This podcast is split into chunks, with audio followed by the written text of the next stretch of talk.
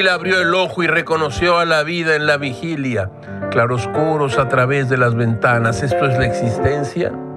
Gamés había soñado que un virus desprendido de sabe Dios qué animal extraño del oriente lejano contagiaba al mundo, arrasaba vastas zonas del planeta con una enfermedad pulmonar siniestra, como las viejas pandemias de la antigüedad.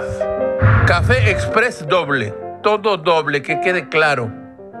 Luz en el cerebro, intensidad en las emociones, ejercicio, muy bien una nota de Eduardo Murillo en su periódico La Jornada informa que el ministro Fernando Franco González Salas propuso a la Suprema Corte de Justicia de la Nación declarar inconstitucional la llamada Ley Bonilla con la que se modificó la Constitución de Baja California para permitir que el actual gobernador Jaime Bonilla extienda su mandato por cinco años y no por los dos para los que fue electo.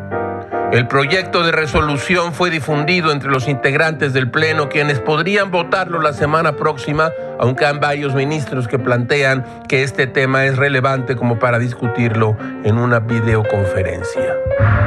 Todo es muy raro, caracho, como diría William Hazlitt. El amor a la libertad es amor al prójimo. El amor al poder es amor a sí mismo.